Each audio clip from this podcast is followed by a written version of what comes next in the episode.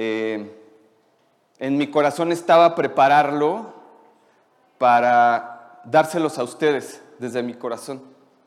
Pero nunca, eh, cuando lo estuve escribiendo y lo estuve pensando y oraba que Dios pusiera las palabras correctas, nunca lo pensé para mí.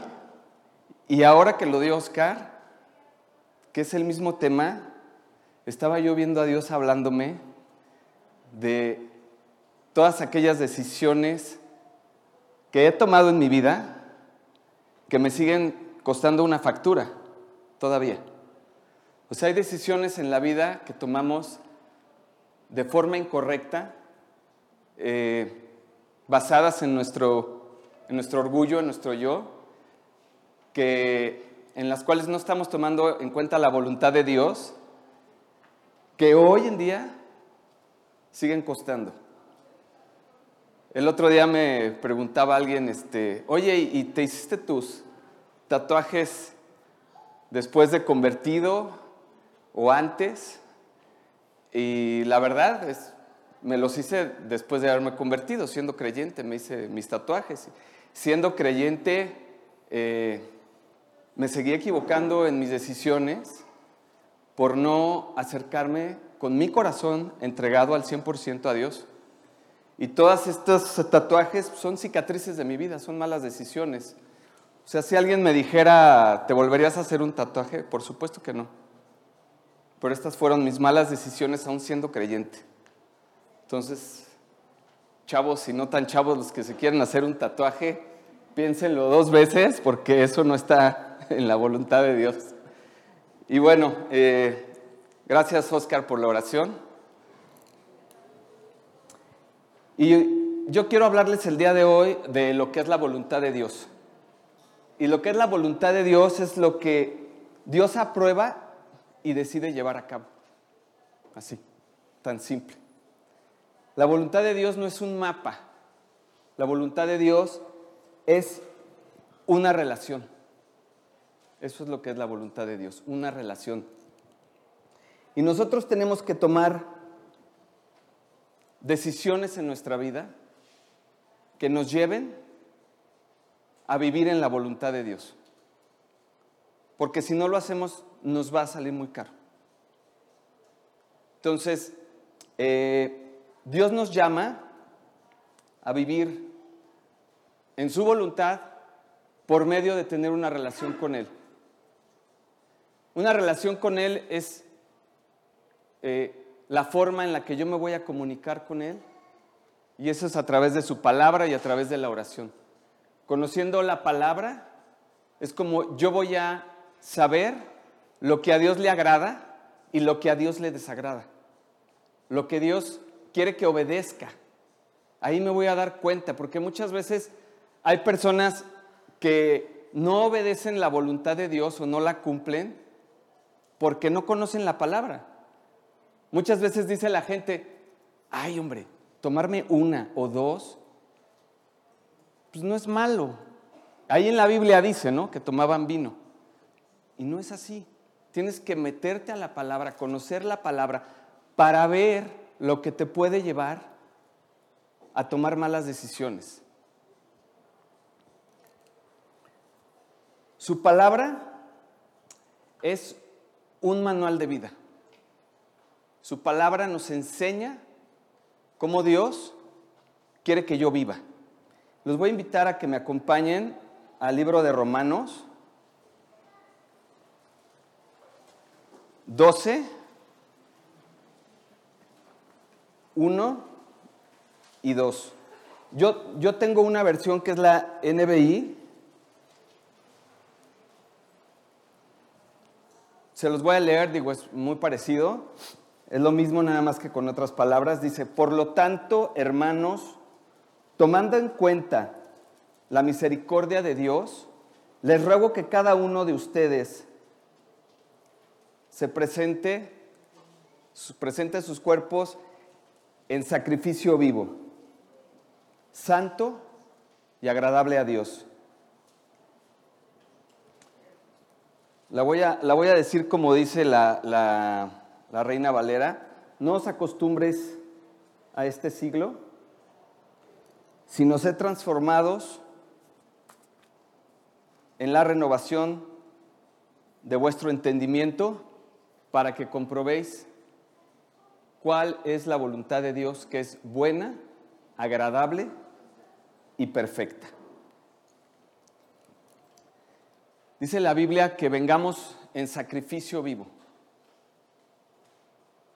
que seamos transformados, que no nos acostumbremos a este mundo. El acostumbrarse a este mundo es lo que nos quiere decir la Biblia es que no te acomodes a cómo vive el mundo. No te acomodes a las malas cosas del mundo. No te acomodes a la forma en la que el mundo vive porque esa no es la correcta. El mundo es cruel, es malo. Hay muchas cosas que hoy estamos viendo, inseguridad, violencia, inmoralidad. Dice la escritura que eh, la maldad va a crecer en los últimos tiempos y lo estamos viendo.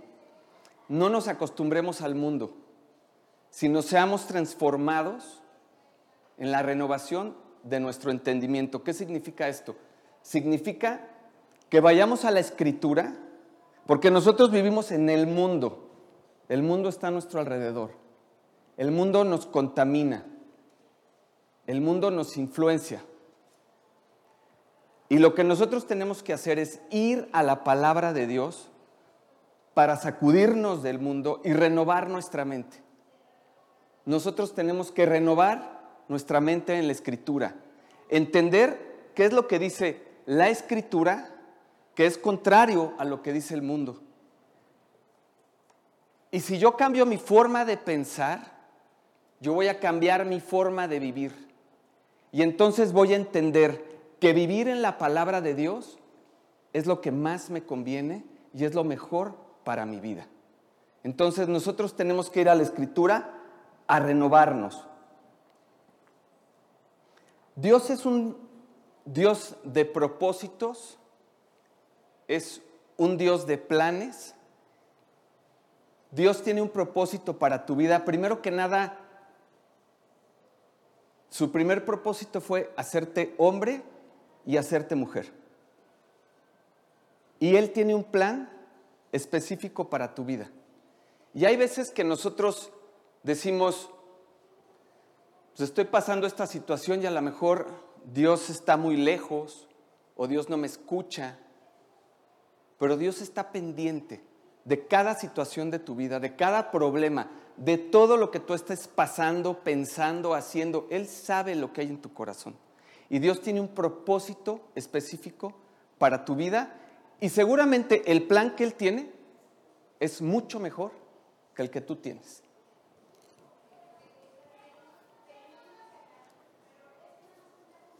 Dios te conoce desde el interior, desde el vientre de tu madre, desde antes de la fundación del mundo, desde ahí te conoce. Y vivir en su voluntad siempre va a ser lo mejor para ti. A veces no es fácil, porque a veces tomamos decisiones incorrectas en nuestra vida. Y si quieres comprobarlo, hay un medio muy fácil que es tu celular. Muy fácil. Ahí te vas a dar cuenta así si estás haciendo la voluntad de Dios. Lo que estás viendo en tu celular entra dentro de la voluntad de Dios. Lo que estás oyendo, el tipo de mensajes que estás mandando o te están enviando, entran dentro de la voluntad de Dios. Tus decisiones. Yo te lo diría de esta forma. Cada decisión que tomes, piensa, ¿qué diría Jesús? A esa mujer que estás viendo de una forma incorrecta, ¿qué diría Jesús? Esos mensajes que tú estás enviando, ¿qué opinaría Jesús? ¿Le gustaría a Jesús eso? La trampa que vas a hacer en ese negocio, en ese examen, ¿qué diría Jesús? Esa forma de hablar con malas palabras, tratar mal a tu esposa, a tus hijos, a tus semejantes, esa soberbia. ¿Qué diría Jesús? Yo creo que me encantaría que eso se lo lleven en el corazón y lo apropien para que saliendo de aquí ustedes puedan ser transformados y pensar siempre que vayamos a tomar una decisión, inmediatamente que la piensen, porque primero la pienso y luego la hago. Entonces, inmediatamente que la piensen, digan, ¿qué diría Jesús?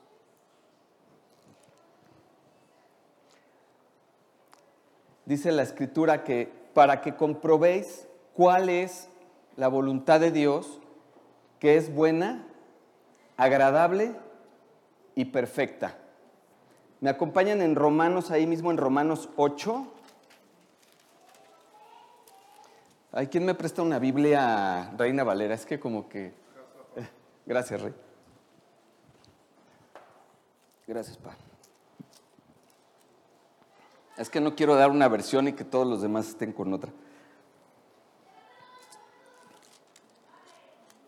Romanos 12, no, Romanos, perdón, 8, 28, discúlpenme. Romanos 8, 28. Entonces decíamos que la voluntad de Dios es buena. dice la escritura, y sabemos que a los que aman a Dios, todas las cosas les ayudan a bien, esto es, a los que conforme a su propósito son llamados. Entonces, comprobamos aquí que la voluntad de Dios es buena. Dios es bueno, Dios siempre es bueno. Dios, sus planes, dice la escritura que son, una versión dice son de, de paz y no de mal, otra dice son de bien y no de mal, para darnos un futuro lleno de esperanza. Su voluntad siempre es buena, ¿correcto? Luego dice la voluntad es agradable. Como decía eh, David en sus salmos, eh, Dios, escuchar tu palabra me es agradable a ti, hacer tu voluntad me agrada. Entonces, la voluntad de Dios es agradable. ¿Por qué es agradable? Porque cuando yo hago la voluntad de Dios, Dios se va a agradar de mí porque estoy haciendo su voluntad. Eso le va a agradar a Dios.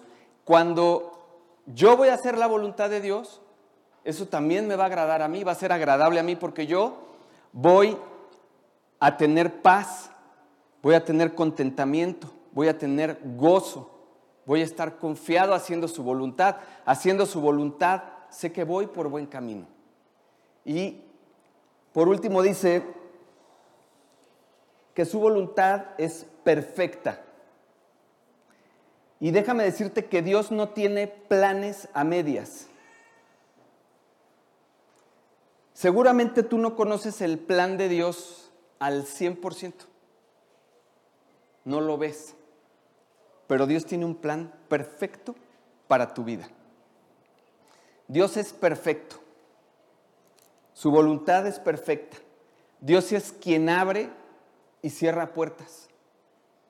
Muchas veces Dios nos cierra una puerta que nos lastima o, que nos frustra o que no entendemos, pero Dios es perfecto y su plan es perfecto. Cerró una puerta porque tiene una más grande que te está esperando. Entonces su voluntad también es perfecta. Te voy a dar dos consejos que te van a ayudar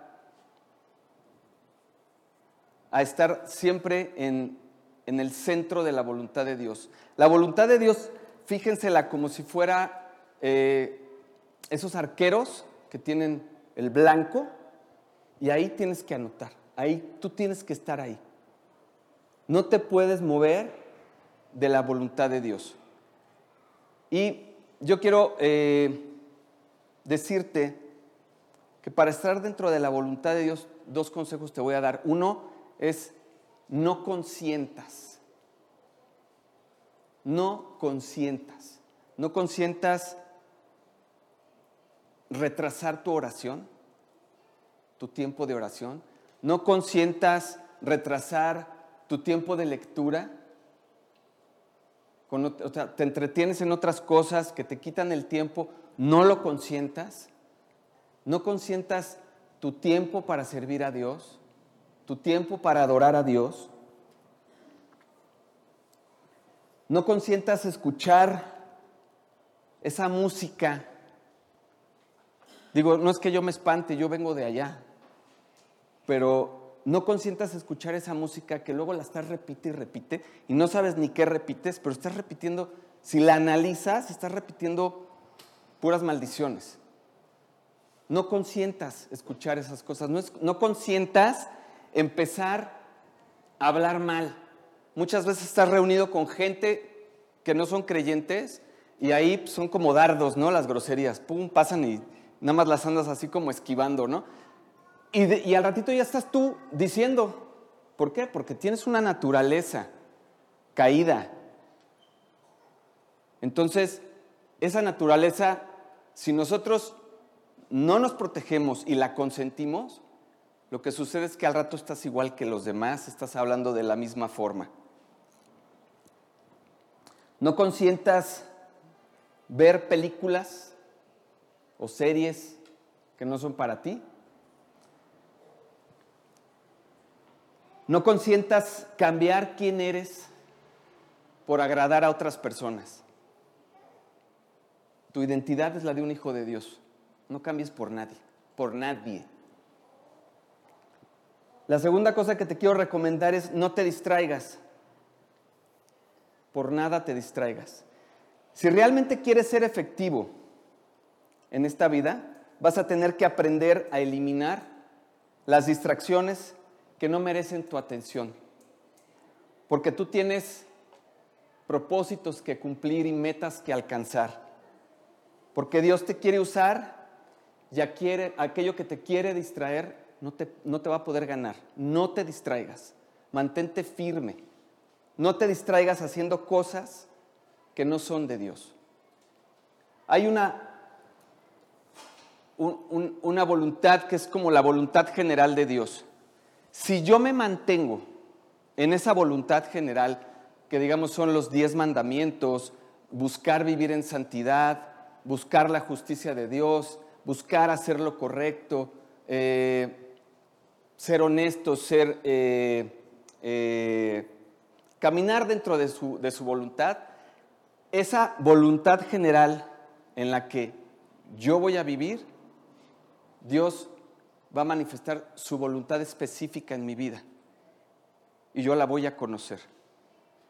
Es muy importante que nosotros entendamos qué debemos de hacer para vivir en esa voluntad.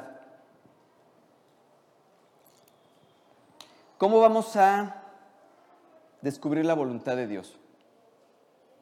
La voluntad de Dios la vamos a descubrir a través de la escritura y de la oración. En la oración es como yo me voy a comunicar con Dios. No hay otra forma en la que yo me comunique más que la oración. ¿Cómo voy a conocer quién es Dios? En su palabra. ¿Cómo es Dios? En su palabra. Y en la oración es como yo me voy a comunicar con Él. Si no hay oración, no hay comunicación y su voluntad no me va a ser revelada. La oración es una conversación con Dios, es lo que conecta el cielo con la tierra. Si tú no oraste hoy, hoy rompiste tu comunicación con Dios. Toda oración hecha en la voluntad de Dios jamás va a ser olvidada, siempre va a ser tomada en cuenta por Dios nunca va a ser olvidada si oras dentro de su voluntad. En la oración del Padre Nuestro, en el, esta no, no lo abran, es en el libro de Mateo 6.9, la oración nos dice, Padre Nuestro que estás en el cielo, santificado sea tu nombre, venga tu reino, hágase tu voluntad como en el cielo, así también en la tierra. Entonces, ¿qué es lo que quiere Dios? que nuestra oración la hagamos siempre en su voluntad. ¿Cómo voy a traer yo el cielo a la tierra? Haciendo su, haciendo mi oración en su voluntad. Así lo dice el, párrafo.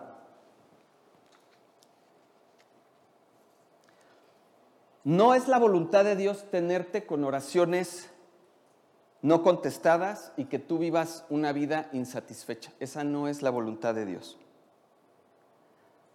Lo que determina que tus oraciones sean contestadas o sean contestadas más rápidamente es tu alineación o tu alineamiento con la voluntad de Dios. Es alinear el cielo a la tierra cuando hace su voluntad. Toda decisión tomada en la voluntad de Dios siempre va a traer un cielo a la tierra.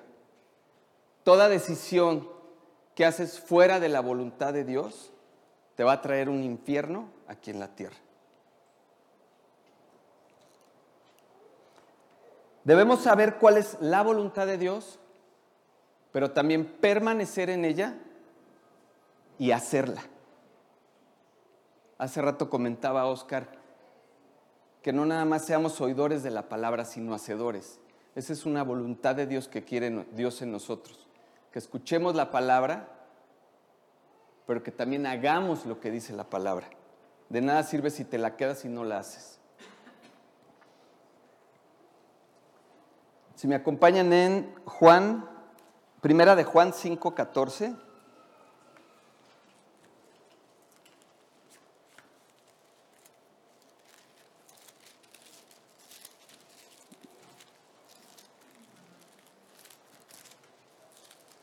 Primera de Juan 5, 14, que nos dice, ¿ya estamos? ¿Ya? Dice, y esta es la, la confianza que tenemos en Él, que si pedimos alguna cosa conforme a su voluntad, Él nos oye. ¿Cómo debemos de pedir? Conforme a su voluntad. ¿Y qué va a hacer Dios siempre? Nos va a oír. La Biblia te garantiza que si oras conforme a la voluntad de Dios y pides conforme a su voluntad, Él te va a oír. Y en su voluntad y en su tiempo y en su propósito Él te va a responder. Buscando a Dios es como vamos a conocer la voluntad de Dios para nuestra vida debemos de enfocarnos en vivir en la voluntad de Dios. Una de las formas también en la que yo me voy a enfocar y, cómo voy a permanecer dentro de su voluntad es a través de la obediencia. Obedecer es tomar decisiones correctas para tu vida basadas en la voluntad de Dios. Obedecer te lleva a alcanzar esas promesas y bendiciones que Dios tiene para ti. Dios no respalda a una persona que venga a la iglesia, que alce sus manos, que cante muy bonito. Dios respalda a una persona porque viva dentro de su voluntad.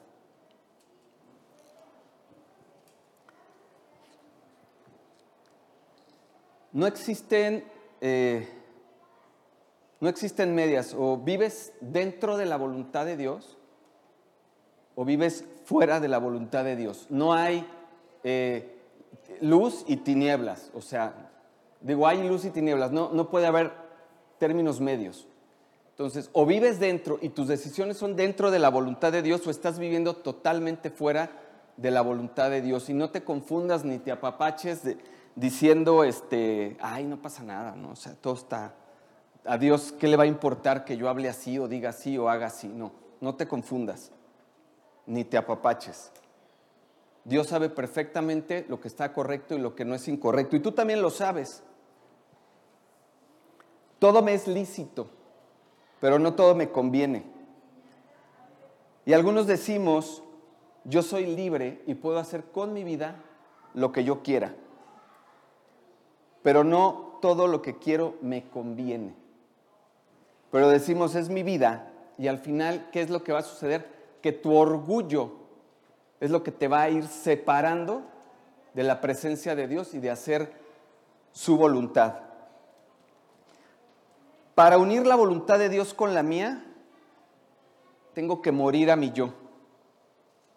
Tengo que morir a mi orgullo. Y tengo que enfrentarme a él.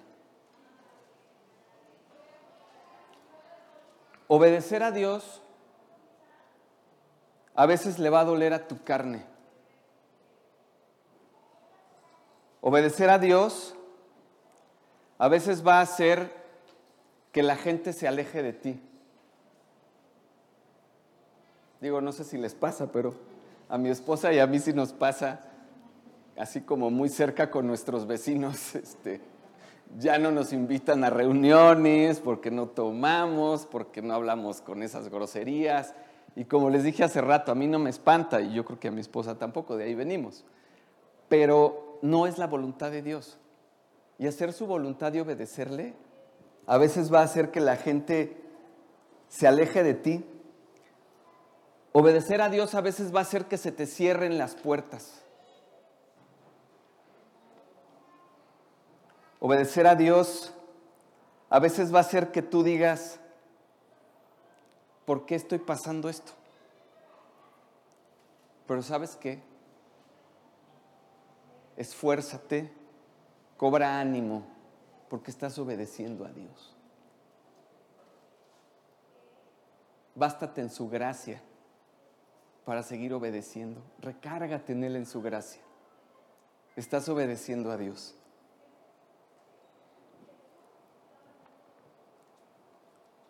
Somete tu vida a la voluntad de Dios. Porque cuando tú te sometes, Dios se compromete. Si tú haces la voluntad de Dios, lo vas a comprometer también a que Él haga la suya en ti.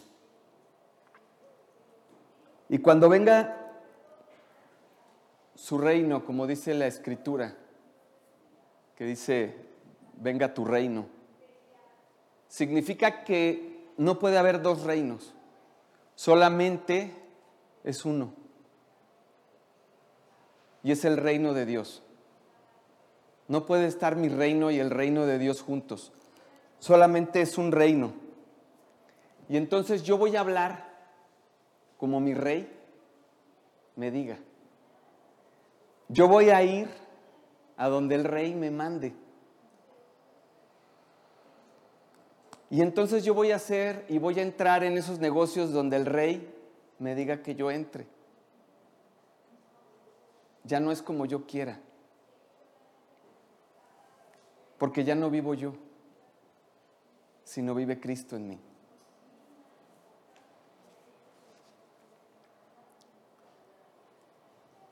Dios quiere de ti un corazón obediente. Nuestra relación está fundamentada en amor hacia Dios y en obediencia a Dios. Nuestro amor es demostrado a Dios en obediencia. Todo amor que no resulte en obediencia a Dios no es el amor verdadero de Dios. Todo amor que se interponga entre Dios y nosotros es ilegal. La obediencia tardía es desobediencia. Obedecer 95% y desobedecer el 5% es desobedecer. ¿Cómo Dios quiere que me enfoque para tener y poder permanecer en esa voluntad? Es arrepintiéndome también. Esta es otra forma en la que podemos permanecer en la voluntad de Dios. Dios conoce nuestra naturaleza y sabe que nosotros somos pecadores. ¿Qué es el arrepentimiento? el arrepentimiento es ir en una dirección incorrecta, como este lado. Entonces yo giro drásticamente, cambio de dirección y voy a la dirección correcta. Es, no, no, no, no hay creyentes perfectos, no hay uno solo perfecto. Todos pecamos, todos nos equivocamos. Pero ¿qué hago? Peco, inmediatamente me arrepiento. No espero un día, no espero dos días, no espero una semana para arrepentirme. No dejo que el pecado se establezca en mi vida. Porque si tú no te arrepientes, el pecado se establece. Cuando tú no te arrepientes, el pecado se establece. Y entonces vas a tener una forma de vida en un estilo de pecado. Y Dios lo que quiere de nosotros es que tengamos una vida con un estilo de arrepentimiento. Nos conoce, todos los días pecamos, pero nosotros tenemos que arrepentirnos inmediatamente. Así lo hizo David, conocemos la historia del rey David. ¿Qué hizo cuando llegó el profeta y le habló de lo, o sea, le, puso en cara el pecado que había cometido, se tiró al, al suelo, lloró, se puso, eh, se vistió de luto, eh, se puso en ayuno, etcétera, y conocemos la historia. Él se arrepintió inmediatamente. ¿Y qué decía? ¿Qué decía eh, Dios sobre David? Que era un hombre conforme a su corazón. Entonces nosotros debemos de tener un estilo de vida de arrepentimiento y cuando nosotros permanecemos en el estilo de vida de arrepentimiento sabemos que estamos permaneciendo en la voluntad de Dios. ¿Qué voy a obtener? ¿Cómo me voy a dar cuenta que estoy viviendo en su voluntad? Yo voy a ver el favor de Dios en mi vida. Conocemos la historia de José. José el día que le entregaron la túnica de colores, jamás supo lo que iba a venir en su vida, ¿no? Pero ahí empezaba el propósito de Dios. Y conocemos la historia de, de, haberlo vendido, de haberlo hecho esclavo, de vivir en la casa de Potifar, de ser acusado, de vivir en la cárcel. Terminó siendo el gobernador de Egipto. Pero ¿qué hacía José? Dice la escritura que siempre estaba Dios con él, en todo estaba Dios con él, porque José hacía su voluntad. No importaba lo que yo estaba viendo, no importa lo que estés viendo el día de hoy, no importa si en el plan de Dios, si estás pasando una prueba, que lo que ves no te agrada, entiende que hay un plan de Dios y esto es precioso. Cuando tú entiendes cuando tú vives en su voluntad, cuando tú haces las cosas correctas, cuando entiendes el amor de Dios, vives en Él, tú entiendes que Dios tiene un plan para tu vida. Y entonces tú puedes acostarte y levantarte y pararte y enfrentarte tranquilo. Porque sabes que Dios está contigo y te respalda. Perdón, ¿eh? que de repente soy medio chillón. El favor de Dios es un acceso divino. Es accesar al mundo con personas, lugares y cosas que tú en tus capacidades jamás ibas a accesar. Dios nos ama a todos, pero nos da una medida diferente de favor a cada uno de nosotros. Dios nos ama por igual, pero la medida de Dios en su favor es diferente para cada uno de nosotros. Dios nos ama incondicionalmente a todos, pero no nos confía incondicionalmente a todos. La confianza, su confianza, es condicional a nuestra obediencia a Él. Si somos confiables, si obedecemos a lo que Él nos manda hacer, entonces nos va a poder confiar más. Su favor nos conecta de una forma que nosotros no entendemos. De repente pasan cosas en nuestra vida que no entendemos. Hay veces que nosotros vamos a una reunión, a una cita, entrevista de trabajo, y cuando tú estás haciendo la voluntad de Dios, el favor de Dios llegó antes que tú a esa entrevista. y tú oras y dices, Dios, que se haga tu voluntad en esta entrevista, en esta cita. ¿Y qué sucede? O sea, vas hasta temeroso de repente y nervioso y entras a esa cita y, dices, bueno, esta persona parece que ya me conocía o éramos amigos de toda la vida, me fue increíble, ¿no?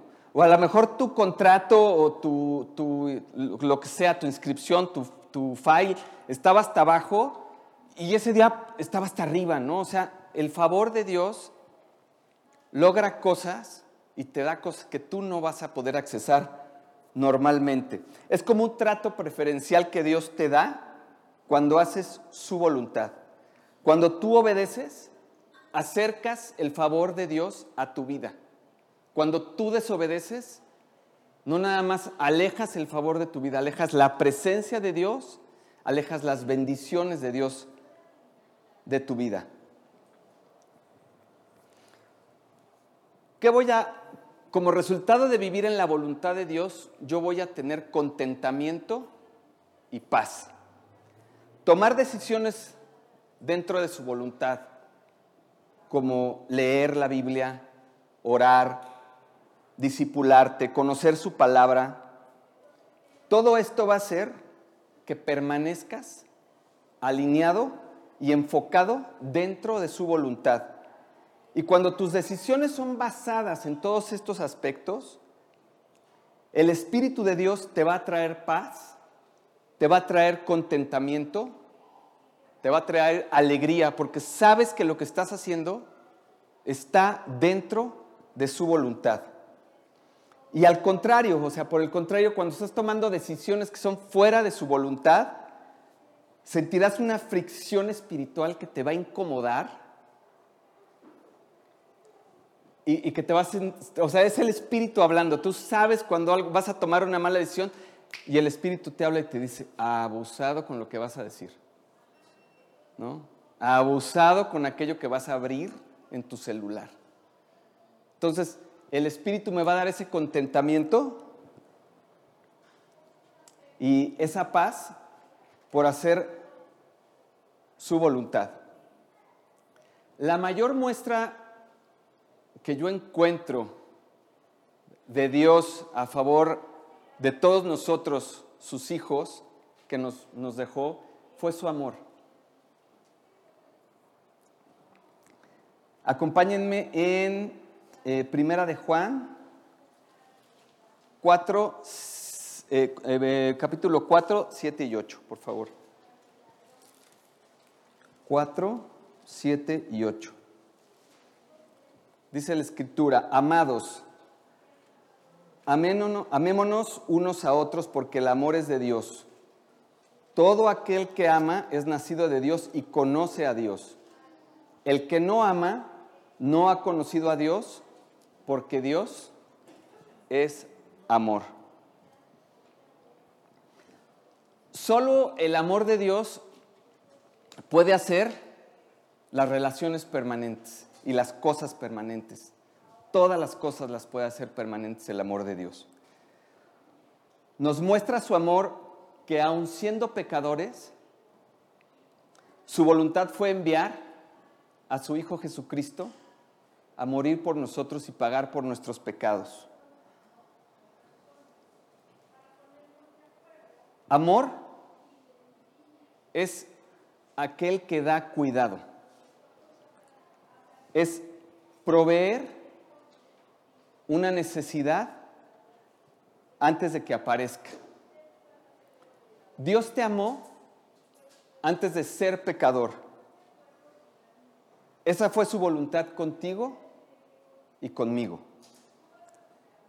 Cristo fue a la cruz antes de que tú y yo pecáramos. El amor de Dios no tiene expectativas. Para vivir todos necesitamos el amor de Cristo, necesitamos del amor de Dios para poder amar a toda la gente. Es la esencia, el amor es la esencia de quién Dios es y la más alta expresión de sí mismo. Dios es amor. Dios no tiene amor. Dios es amor. Y Dios te ama te ama a ti, te ama a ti, te ama a ti, incondicionalmente te ama a ti, a todos nos ama. Es incondicional su amor. Dios no tiene una razón por la cual amarnos, simplemente nos ama. Dios nos ama y nosotros tenemos amor porque Él nos amó primero. Tú no escoges a quién amar. Tú tienes que amar a toda la gente y esa fue su voluntad. En el momento que tú tengas una razón para amar, en ese momento ya se cancela el amor y eso no es el amor divino. El amor de Dios se acepta, no se gana, solo se recibe. Donde hay una razón, siempre va a haber una condición. Si yo tengo una razón para amar a mi esposa, porque tiene un pelo largo y porque es alta y porque hace las cosas así o asado, el día que se corte el pelo ya no la voy a amar. Yo no tengo una razón para amarla, simplemente la amo porque esa es la voluntad de Dios y porque su amor vive en mí. Cristo te amó sin ninguna condición, con todos tus pecados, tu pasado y con todo lo que tú eres. Y para concluir, yo quiero decirte algo. Es muy importante en la vida cristiana saber quiénes somos, quién es Dios y lo que es el Evangelio. Una persona no se salva por hacer simplemente una oración. Una persona se salva por arrepentirse de sus pecados y creer lo que dice el Evangelio. Y la evidencia de la salvación es una vida que lleva fruto. Y ese fruto es el resultado de vivir una vida dentro de la voluntad de Dios. ¿Tu corazón ha cambiado? ¿El pecado que amabas antes lo aborreces ahora? ¿Hay arrepentimiento en tu vida o sigues igual? La pregunta no es si quieres ir al cielo, porque todos los que estamos aquí queremos ir al cielo.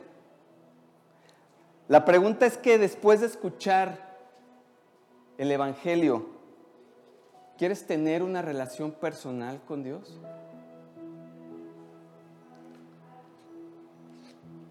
Dios nos pide vivir en sacrificio vivo hacia Él y Jesús nos dice que tenemos que morir a nuestro cuerpo. Dice, niégate a ti mismo y sígueme como tu Señor. Muchos dicen, yo tengo a Cristo en mi corazón, Cristo es mi Señor, pero no solamente quiere, eh, Cristo no solamente quiere tu corazón, Cristo quiere tu mente, quiere tus ojos, quiere tus oídos, quiere tus pensamientos, quiere lo que tú vas a hacer, totalmente sometido a su voluntad. Y la persona que se somete más a la voluntad de Dios, déjame decirte que es la persona más feliz de este mundo. Nada se compara con eso. Si confesamos con la boca que Cristo es mi Señor, entonces debemos entregarnos totalmente a Él. Y decimos a veces, Cristo es mi Señor, pero no me someto a su voluntad. Y decimos, Cristo es mi vida, pero ahorita no tengo tiempo para Él. Ya se me hizo tarde, voy deprisa. Y decimos, Cristo es todo para mí, pero tengo otros ídolos en mi vida. Cristo es mi Señor, pero la dirección que refleja mi vida y lo que estoy haciendo es totalmente contradictorio a lo que Él es. Si Cristo es tu Señor, Él debe de poseer todo lo que tú eres y controlar todo lo que tú haces. Lo que ves, lo que escuchas, lo que hablas, lo que decides. ¿Con quién te relacionas? ¿Está de acuerdo con lo que le agrada a Dios? Hermanos, necesitamos renovar nuestra mente.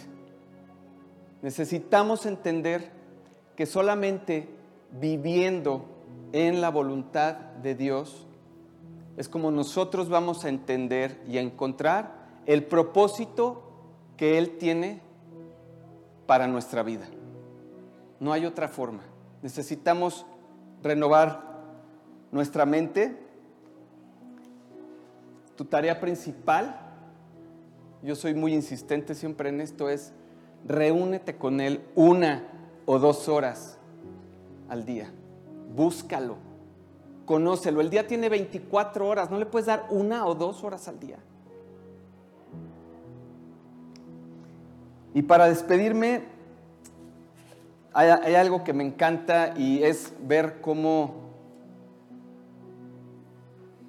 Dios tiene su voluntad y también Dios nos da ese libre albedrío, nos deja tomar nuestras decisiones.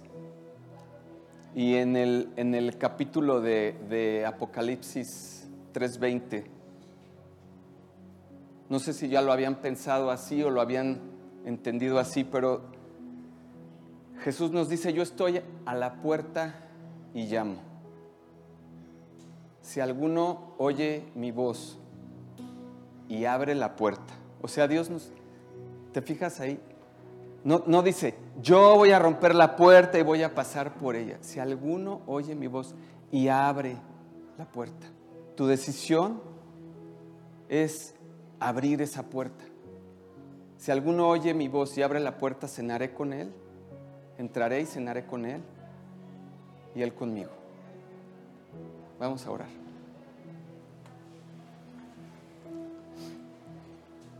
Gracias, Señor, por este día. Gracias, Padre, por tu amor incondicional. Gracias, Dios, porque nos permites buscarte conocerte en tu palabra.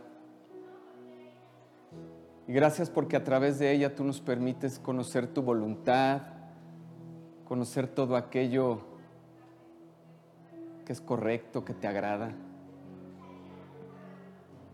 Padre, venimos a ti el día de hoy porque todos tenemos culpas, todos hemos cometido errores, Padre Santo te pedimos perdón por ellos. Perdónanos, Dios. Ayúdanos a llevar esa carga, Señor, esas consecuencias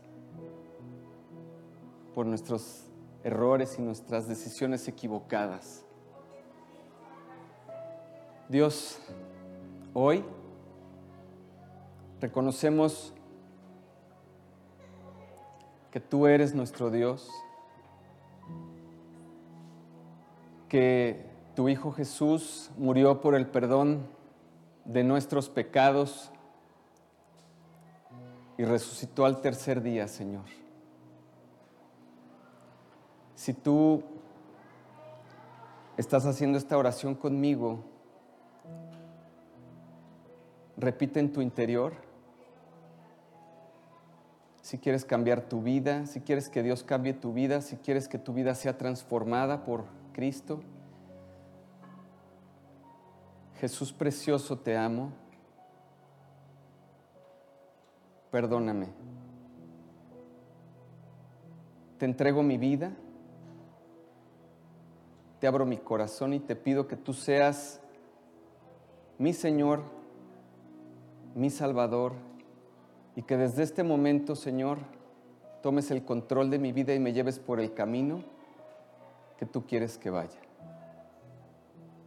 Y todo esto te doy gracias y te lo pido en el precioso nombre de tu Hijo Jesús. Amén.